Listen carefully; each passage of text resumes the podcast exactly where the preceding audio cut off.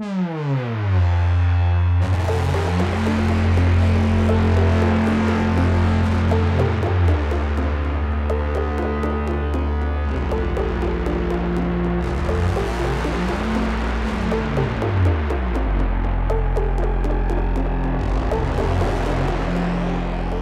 Bonjour à tous et bonne année. Je m'appelle Claire, je suis bibliothécaire jeunesse et je suis ravie de vous retrouver aujourd'hui avec une nouvelle émission des Bibliomaniacs, cette fois-ci consacrée aux bandes dessinées et plus exactement aux romans graphiques. Et pour ce numéro spécial, j'ai la chance d'être accompagnée par Léo. Bonsoir Léo. Bonsoir à tous. Alors, avant de présenter l'affiche, j'avais une question euh, redoutable à te poser Léo. Je voulais savoir quelle bande dessinée tu lisais plus jeune et que tu aimais tout particulièrement. Alors, je pourrais essayer de faire une réponse originale, mais en fait, je ne vais pas être originale du tout, puisque quand j'étais petite, j'adorais lire les aventures de Tintin. Voilà. J'aimais vraiment beaucoup ça. Mes parents ont commencé à me les lire quand j'étais assez jeune et j'aimais vraiment beaucoup les lire et les relire et je les connaissais par cœur au point qu'avec mon père, on se lançait même des petits challenges où on se posait des questions très précises sur les différents albums. Tintin, hein, c'est pas la peine de le représenter, mais c'est vrai bah, qu'en termes de dessin, déjà, c'est extrêmement efficace. Hergé, donc, qui était un représentant de la ligne claire, avait vraiment euh, des illustrations limpides, et je pense que c'est ce qui explique aussi que ça marche aussi bien avec les jeunes lecteurs. Et puis après, ben, au niveau des scénarios, c'est des récits d'aventure euh, trépidants qui, peuvent donc toucher un large public, même si avec le temps, certains albums, notamment les premiers, ont peut-être un peu vieilli. On a beaucoup parlé de Tintin au Congo, qui, euh, qui véhicule évidemment des idées qui n'ont plus cours aujourd'hui, mais malgré tout, tous les albums, moi, quand j'étais petite, me plaisaient.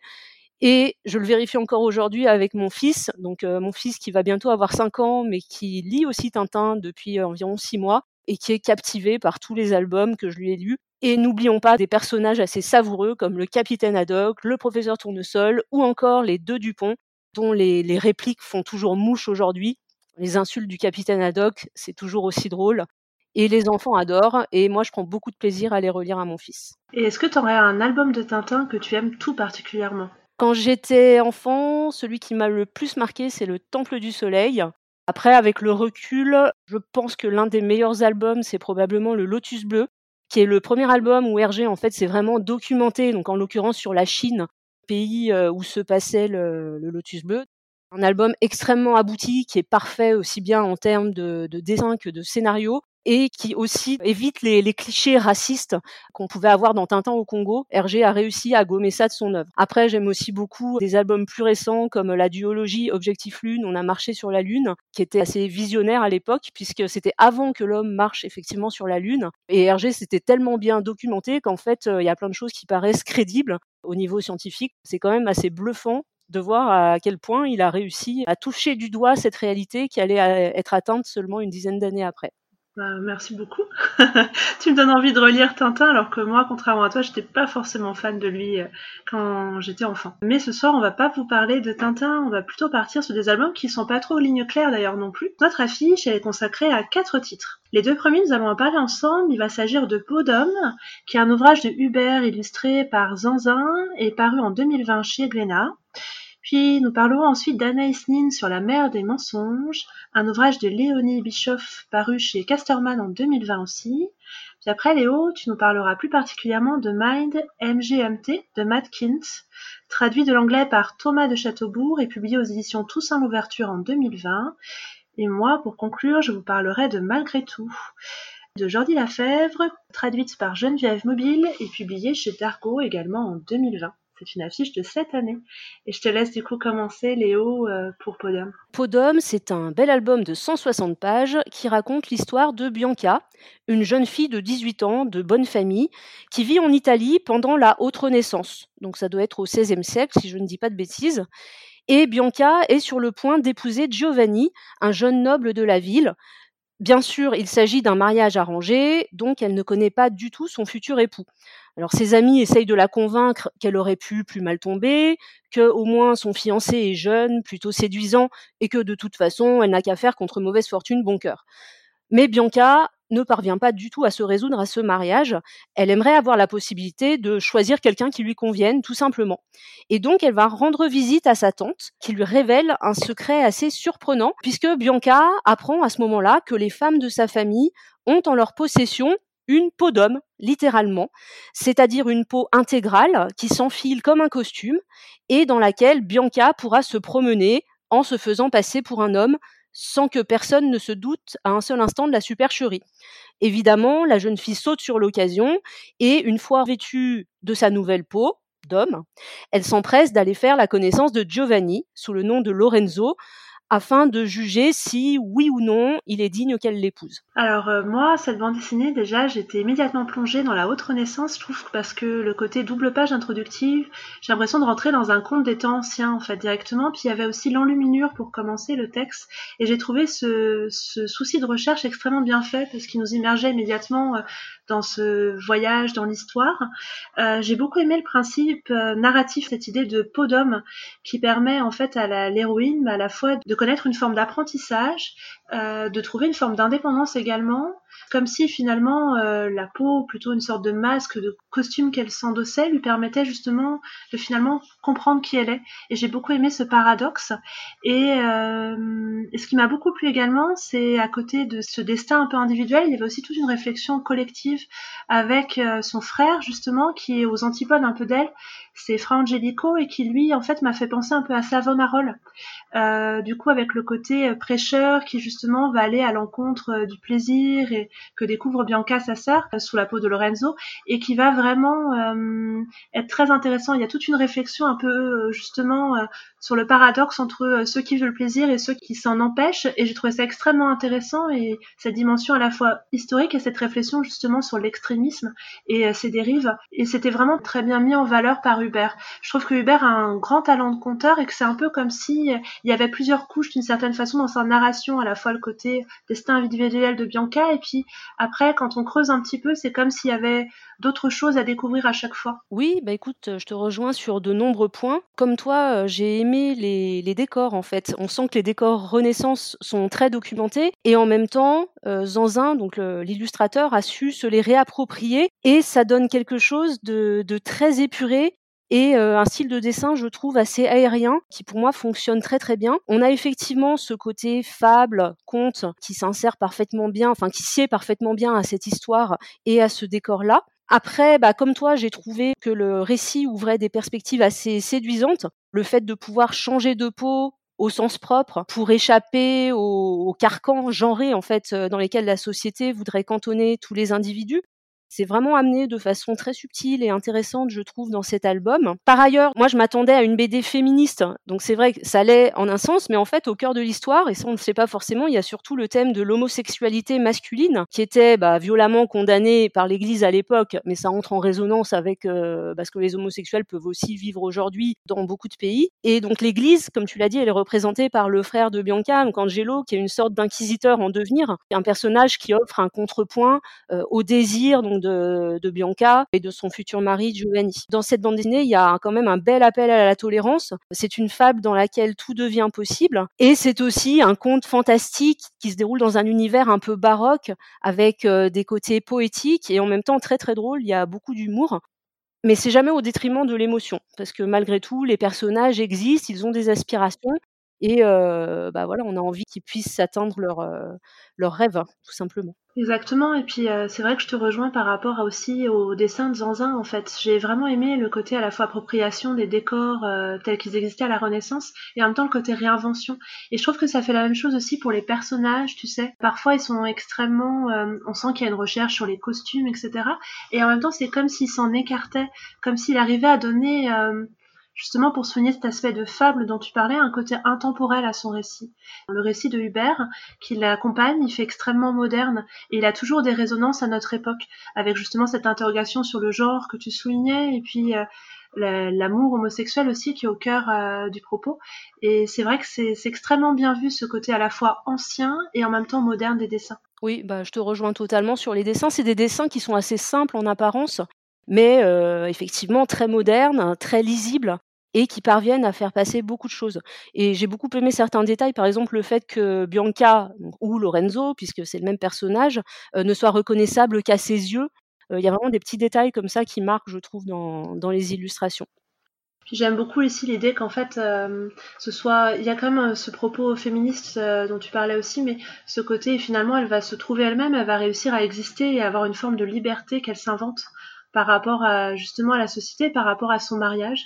Et j'aime bien ces récits-là justement où l'héroïne trouve sa voix en fait, une voix qui peut lui appartenir qu'à elle, mais qui lui permet d'être pleinement elle-même. Et je trouve ça très positif finalement et plein d'espoir ce, roman graphique. Oui, tout à fait. C'est une BD qui, bah, qui bouscule les conventions et qui propose une histoire très rafraîchissante avec euh, bah, des personnages qui ont un, destin hors du commun finalement, puisque, enfin, on va pas révéler l'histoire, mais c'est vrai que ça évolue quand même dans une direction euh, assez particulière. Donc, non, vraiment, pour moi, le, succès de cette bande dessinée est mérité. Moi, j'ai quelques petits bémols par rapport au texte et à la narration. C'est pas ce qui m'a le plus plu dans le livre, j'ai été plus sensible aux illustrations, même si certains dialogues sont très drôles. Après, ça reste quand même un très bel album que je recommande plutôt. Et bah, ce qui est drôle, c'est qu'on ne l'a pas fait exprès quand on a choisi, mais on a choisi finalement deux récits d'émancipation d'une certaine façon. Oui, c'est vrai. C'est un hasard. oui, par hasard totalement. Parce qu'on va parler du destin d'une autre femme juste après. On va parler justement de Anaïs Nin sur la mer des mensonges. Euh, donc en fait, quand on ouvre la bande dessinée, tout commence par un orage dont les éclairs sont en train de déchirer la mer. Et sur la mer, on voit un bateau que les vagues vont euh, détruire. Et j'ai trouvé ça très fort, cette entrée en matière, parce que c'est comme si c'était une image métaphore finalement de l'héroïne qu'on va suivre tout au long du récit, Anaïs Nin, dont on va faire la connaissance au début des années 30, au moment où elle est la femme d'un banquier et où elle se cache derrière un bonheur de façade, où elle n'est pas pleinement elle-même et où elle en prend un tourbillon d'émotions. Et finalement, ce roman graphique, ça va être le récit de son émancipation, de son affirmation en tant qu'autrice, de sa découverte du plaisir aussi, notamment dans les, bras d'Henri Miller, et de son analyse, de son début d'analyse. Et je trouve que cette émancipation, elle va se faire sous la note du mensonge, puisque finalement, tout au long du récit, quand on va le découvrir, elle va ne cesser de s'inventer, de se réinventer Anaïs, et on va plus faire vraiment la distinction entre ce qui est vérité et ce qui est mensonge. Oui, donc je te remercie d'avoir proposé qu'on le lise pour cette affiche parce que j'ai trouvé cette bande dessinée absolument sublimissime. Déjà parce que les illustrations sont absolument magnifiques. Euh, les personnages sont superbement esquissés, le choix des couleurs est très pertinent, et puis esthétiquement parlant, on a vraiment la sensation de tenir entre les mains une œuvre d'art, ce qui n'était pas le cas avec Podom, donc euh, qui est plein de qualités graphiques, mais c'est pas du tout le même genre euh, d'illustration. Il y a une vraie réflexion sur la composition des planches. On a des pages qui traduisent à merveille les rêves ou les fantasmes d'Anaïs Nin. Et ce qui m'a le plus frappé, moi, c'est la vie qui se dégage de ces pages. C'est une bande dessinée très sensuelle, très organique. Et j'ai vraiment été happée par, euh, par le trait de Léonie Bischoff. Il y a énormément de créativité en fait dans cet album. Pour ce qui est de l'histoire en elle-même, j'ai suivi avec intérêt le parcours de cette jeune femme qui décide de vivre pleinement ses instincts et ses passions et qui en même temps lutte pour euh, vaincre ses démons intérieurs. Personnellement, je ne connaissais Anaïs Nin que de nom. Bien sûr, je savais qu'elle avait entretenu des relations avec euh, Henry Miller et June Miller, son épouse, mais je ne savais pas forcément beaucoup plus de choses que ça. Bon, pour être honnête, cet album ne m'a pas forcément donné très envie de lire l'œuvre d'Anaïs Nin. En revanche, c'est euh, une très très belle biographie. Alors, je suis très heureuse que tu l'aimais parce que pour moi, je pense que c'est le coup de cœur bande dessinée de l'année 2020. Vraiment, c'était, pour moi, c'est une bande dessinée juste incroyable. C'est un travail d'orfèvre. Et euh, ce qui m'a énormément plu, comme toi, ce sont les dessins. Alors Léonie Bischoff, moi je l'avais croisée parce que j'avais lu une adaptation de La Princesse des Glaces de Camilla Lackberg. Ça avait été scénarisé par Olivier Boquet et en fait mis en image par Léonie Bischoff. Ah, je savais pas que c'était elle qui avait fait les, dessins. Mais j'avais beaucoup aimé les dessins à l'époque, mais là je trouve que, enfin, ils sont encore vraiment tellement plus réussis dans celui-là.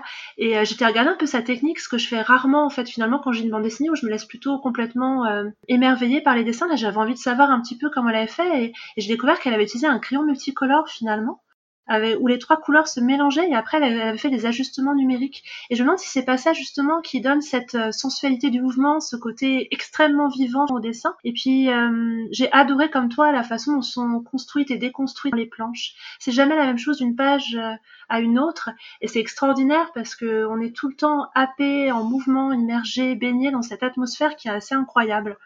Et puis moi, comme toi, je ne connaissais rien de la vie d'Anaïs Nin. J'avais entendu parler plus ou moins de son histoire avec Henri Miller et la femme d'Henri Miller aussi. Et mais je ne savais rien du tout. Mais contrairement à toi, j'ai envie de la lire désormais. parce que j'ai trouvé que euh, Léonie Bischoff, elle lui rendait un très bel hommage aussi d'un point de vue euh, écriture, et qu'il y avait une façon, on sentait vraiment l'artiste qui se dégageait justement avec cette réinvention perpétuelle dans l'histoire. On se demande justement euh, à quel point elle a fait des recherches et à quel point elle a intégré des paroles d'Anaïs Nin dans cette, bande dessinée. Je trouvais ça extrêmement réussi. Et ce qui m'a beaucoup plu aussi, c'était euh, la technique narrative du double, tu sais, qui apparaît. Parce que j'ai découvert qu'Anaïs Nin tenait un journal depuis l'âge de 11 ans et que pour euh, montrer à quel point elle avait besoin de cette confession-là, enfin, a été mis en place par Léonie Bischoff dans la bande dessinée, ce double qu'on voit et avec lequel l'héroïne dialogue. Et j'ai trouvé ça extrêmement fort comme procédé narratif aussi, extrêmement riche et ça donne tout, tout un sens différent encore à, la façon dont est racontée euh, l'histoire. Oui, bah écoute, je suis amplement d'accord avec tout ce que tu as dit, donc je vais pas revenir dessus, mais vraiment j'insiste, c'est une très très belle réussite à tous les niveaux. C'est vrai que les dessins sont superbes, mais c'est aussi très très bien construit, tout est très bien amené, avec beaucoup de subtilité. Moi j'ai un petit regret, mais qui concerne surtout l'éditeur, c'est que la couverture ne soit pas en hardback. Parce ah que là, on a un album avec une couverture souple, en carton assez fragile et salissant. Et c'est dommage, parce que vu la qualité de, bah, de l'ouvrage, je trouve qu'il aurait mérité un plus bel écrin. Alors non qu'il soit pas beau tel quel, mais pour les collectionneurs, c'est vrai peut-être une, couverture un peu plus solide. C'est vrai, j'avais pas pensé à ça. Et il y a aussi autre chose qui m'a frappé, dont j'ai oublié de parler, c'était l'absence de jugement dans la façon de raconter l'histoire d'Anaïs Nin parce que j'ai découvert, comme toi, qu'il y a un rapport assez particulier au père, pour ne pas dire plus. Et j'ai trouvé que c'était, euh, c'est vraiment un pari d'en parler et justement d'en parler de cette façon-là, d'arriver à se mettre assez à distance sans tomber dans le jugement. Et je trouvais que c'était un vrai tour de force de pouvoir le faire ainsi, en fait. Oui, c'est vrai. Euh, mais oui, si tu as parlé de, distance, en fait, c'est ça. Euh, enfin, on, est, on est avec, euh, avec le personnage d'Anaïs Nin, mais en même temps, voilà, on a juste le recul qu'il faut pour pouvoir jauger la situation de l'extérieur, mais on est aussi emporté par ses émotions. Enfin, c'est compliqué à décrire, mais elle trouve vraiment le bon équilibre, en fait tout au long de cette biographie. Exactement, donc c'est un gros gros coup de cœur pour nous deux. Oui. et euh, du coup, lisez-la. et peut-être que Casterman t'écoutera, Léo, et qu'on aura un artbark après. Une réédition. réédition, spécialement pour toi. On va passer à ta recommandation. Oui, donc euh, je vais vous parler de Mind MGMT, comme Mind Management. C'est le premier tome d'une trilogie qui est en fait l'adaptation d'une série de comics américains. Donc ce premier tome euh, s'appelle Guerre psychique. Et donc c'est euh, une BD de Matt Kint, ou Kint, je ne sais pas très bien comment on le prononce. On va découvrir entre autres l'histoire de Meru Marlowe, une jeune femme écrivain qui se réveille un jour dans son appartement dans le Missouri aux États-Unis. Elle est fauchée, elle a plein de factures impayées, son frigo est vide et elle cherche désespérément l'inspiration pour son nouveau livre. Et là, elle tombe à la télé sur un reportage qui raconte l'histoire mystérieuse d'un avion dont tous les passagers sont devenus amnésiques, à l'exception d'un homme, Henry Lyme, qui a disparu après l'atterrissage de l'avion. Évidemment, elle fait la bonne histoire et elle décide d'aller enquêter sur cette affaire. Mais ça, ce n'est que le début du livre, puisque à partir de là, Meru va se retrouver confrontée à de mystérieux individus et surtout, elle va découvrir qu'il existe aux États-Unis une agence gouvernementale, totalement secrète et confidentielle, cela va de soi, dont les agents sont spécialisés dans la manipulation psychique. Donc euh, ces agents sont capables de prévoir ou de modifier le comportement des gens et ils œuvrent à la fois au niveau local mais aussi à plus grande échelle sur un terrain très international et ils sont notamment impliqués dans des guerres ou dans des relations diplomatiques entre les États. Bref, ils sont un peu partout dans la société. Voilà. Et donc, dans le livre, on va en apprendre davantage sur euh, le mind management, l'agence, sur son histoire, mais aussi sur les liens qui unissent Meru à cette agence et à ses agents, des liens qui vont être révélés petit à petit. Alors avant d'en parler, Claire, est-ce que tu connais? Alors j'en avais entendu parler, mais j'étais très attirée par la couverture, mais j'ai pas du tout euh, ouvert. Donc je suis assez curieuse de savoir à quoi ressemble le dessin. Et c'est marrant parce que quand on t'écoute, on a l'impression d'avoir un super scénario de film. Ça donne très très envie de lire cette bande dessinée. Oui, donc moi en fait ce, que, ce qui m'a d'abord attiré, c'est l'objet livre en lui-même. Donc comme souvent chez Monsieur Toussaint l'ouverture, c'est euh, une belle édition en hardback pour le coup, euh, avec une couverture très intrigante, une belle couverture avec du vernis soft touch, donc une texture agréable. Vraiment un livre très très agréable à manipuler. Le contenu de l'album est à l'avenant, puisque, alors déjà pour commencer, la forme est très originale, aussi bien au niveau du découpage des planches que de la structure du récit lui-même. J'ai essayé de raconter l'intrigue principale, c'est-à-dire l'histoire de Meru, qui se lit comme un roman d'aventure. Et tu parlais d'un scénario de film, c'est vrai qu'il y a un petit côté thriller, donc ça fait partie aussi du parti pris de l'auteur. Mais le récit est entrecoupé de pages documentaires qui, dans le livre, sont appelées mémo mental, qui présentent des personnages clés de l'agence de Mind Management, ainsi que des événements marquants dans l'histoire du développement de l'agence en question. Par exemple, on fait la connaissance du futuriste, qui est un personnage qui prédit l'avenir en lisant les pensées des gens qui l'entourent. On va aussi euh, découvrir deux sœurs télépathes qui propagent des idées subliminales en écrivant des livres pour enfants. Euh, le publicitaire qui développe des campagnes publicitaires destinées à manipuler l'esprit des gens. L'animaliste qui communique avec les animaux etc. Donc je ne vais pas tous les citer, mais vous avez plus ou moins compris l'idée, je pense. Donc en fait, le, livre, il est vraiment présenté comme un dossier, comme un rapport d'enquête, et il y a aussi du texte à lire dans les marges moi, j'aime beaucoup ce genre de choses. C'est très créatif et assez ludique surtout. En revanche, j'étais pas sûre quand je l'ai acheté d'apprécier les illustrations. Et puis finalement, je suis bien rentrée dedans et euh, bah, je trouve que les dessins sont très beaux. C'est une esthétique qui me parle un petit peu moins que celle des deux albums dont on a parlé avant, Podom et Anaïs Nin. C'est pas du tout le même genre, mais sur le plan graphique, je trouve que c'est une belle réussite et que le découpage est également parfaitement maîtrisé. Pour ce qui est de l'histoire en elle-même, en fait, le livre il est présenté par l'éditeur comme une série d'espionnage ambitieuse, haletante du début à la fin, à mi-chemin entre Inception et Jason Bourne. Donc on retrouve le côté cinématographique dont tu parlais, et en fait, je suis assez d'accord avec cette description, même si c'est évidemment un petit peu réducteur. Dans Mind Management, on se retrouve plongé dans une espèce de psychotriller paranoïaque avec des personnages qui usent de leur super pouvoir psychique pour faire le bien ou le mal. Ça fonctionne très bien parce que, alors déjà, même si c'est un comics, c'est vrai qu'en France, euh, certaines personnes peuvent avoir une vision un petit peu péjorative des comics, mais en fait, il y a des comics de toutes sortes. Et là, on est dans une approche qui est clairement assez intellectuelle. C'est un récit qui est très touffu, et moi, j'ai trouvé l'histoire assez fascinante, assez envoûtante, d'autant plus que c'est aussi un album qui interroge le fonctionnement de notre société avec euh, une certaine profondeur. Et puis au-delà de ça, on a aussi une vraie intrigue qu'on prend plaisir à suivre, avec des mystères, des révélations, une quête d'identité, des personnages qui se croisent, qui se retrouvent, qui nouent des liens entre eux, et aussi des antagonistes qui viennent mettre leur grain de sel dans tout ça. tous les ingrédients sont réunis l'auteur joue avec son lecteur, l'univers se complexifie peu à peu, et c'est vraiment un excellent divertissement. Pour conclure, je dirais juste que c'est un album très inventif, original, auquel j'ai vraiment bien accroché, et n'ayez pas peur de vous plonger dedans parce qu'il est quand même assez long, ça fait euh, presque 350 pages, je crois, mais, euh, mais c'est très addictif et ça se lit sans problème. Moi, j'ai pas encore lu les deux tomes suivants, mais euh, bah, j'essaierai de le faire très prochainement. Et ils sont très forts chez Toussaint l'ouverture parce qu'ils avaient aussi euh, publié euh, ce tome que j'adore d'Émile Ferris, dont j'attends avec impatience la suite. Dont nous avions parlé au Bibliomaniacs dans une précédente émission d'ailleurs. C'est une claque, hein, ce roman graphique, et là, celui-là a l'air aussi euh, très fort, aussi volumineux, et puis à croiser tellement de sujets et à être aussi touffu, ça, ça, donne envie vraiment de le découvrir. Oui, c'est ça. C'est très compact, il y, a, il y, a, une vraie intelligence avec quand même le côté ludique et le côté récit d'aventure, thriller qui fait que ça se lit très bien. C'est chouette, du coup j'essaierai de le lire très prochainement.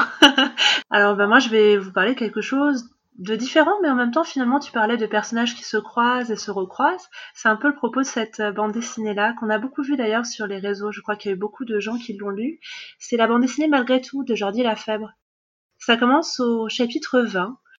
On voit un homme sous un parapluie, une femme sous un parapluie, le regard se croise à l'abri de la pluie. La femme dit Je t'ai fait attendre et l'homme lui répond Ça fait trente-sept ans que je t'attends, sur un ton mi-sérieux, mi-taquin. Et puis on assiste en fait à leur retrouvaille, leur promenade sous la pluie tout près d'un pont, et puis il y a un fondu au noir et arrive le chapitre 19. La femme en fait c'est Anna. Anna c'est l'ancienne mère de la ville. On assiste à leur retrouvaille. C'est aussi une femme mariée d'une soixantaine d'années je pense, et qui est grand-mère. Et l'homme en face d'elle, c'est Zeno. Zeno qui lui au contraire est un célibataire endurci, un aventurier qui a traversé les mers et qui, après la mort de son père, a repris la librairie de la ville. Et c'est leur histoire d'amour à rebours qu'on va suivre du chapitre 20 au premier chapitre. Et c'est vraiment très très beau. Ça a été aussi un coup de cœur pour moi. Alors je crois que tu as commencé à la lire d'ailleurs. Oui, j'ai commencé cet après-midi, je n'ai pas eu le temps de terminer parce que je m'y suis pris un peu tard. Moi, j'aime beaucoup le principe hein, de revenir en arrière dans le temps. C'est vrai que ça donne un côté assez jubilatoire. Je vais pas me prononcer parce que je l'ai pas terminé. Je trouve ça un peu bavard pour l'instant. Je trouve qu'il y a beaucoup de textes, mais en même temps, je vois bien quelles sont les intentions de l'auteur et c'est vrai que c'est une belle bande dessinée. Je pense que, que je vais apprécier euh, normalement.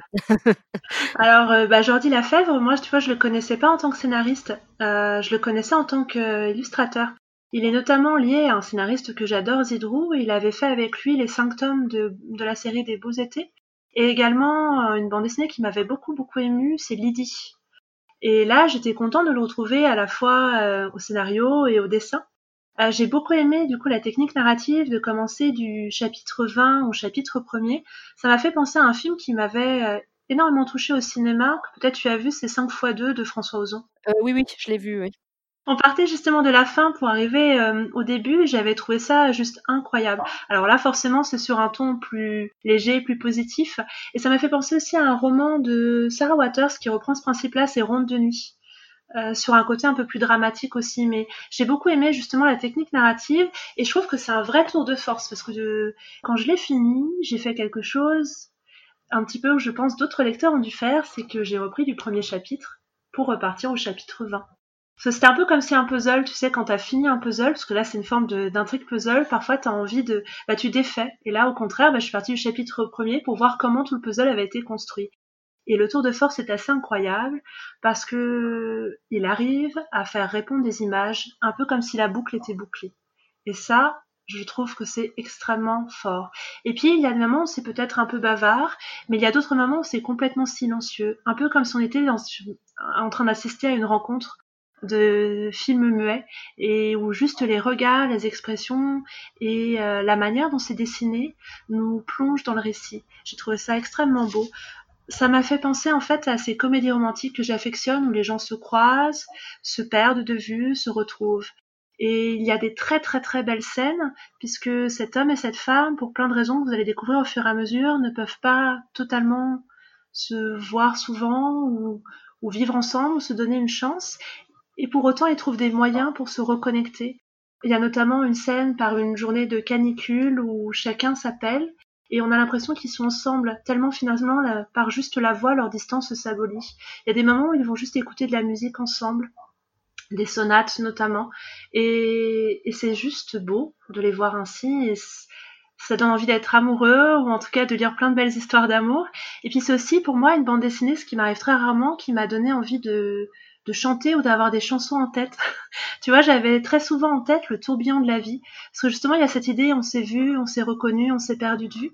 Et je trouvais ça très très bien mené. Puis il y avait aussi un petit peu le côté comédie musicale, le début avec, on a envie de les voir danser sous la pluie tellement ils sont heureux de se retrouver, un peu comme ça dit dans Singing in the Rain.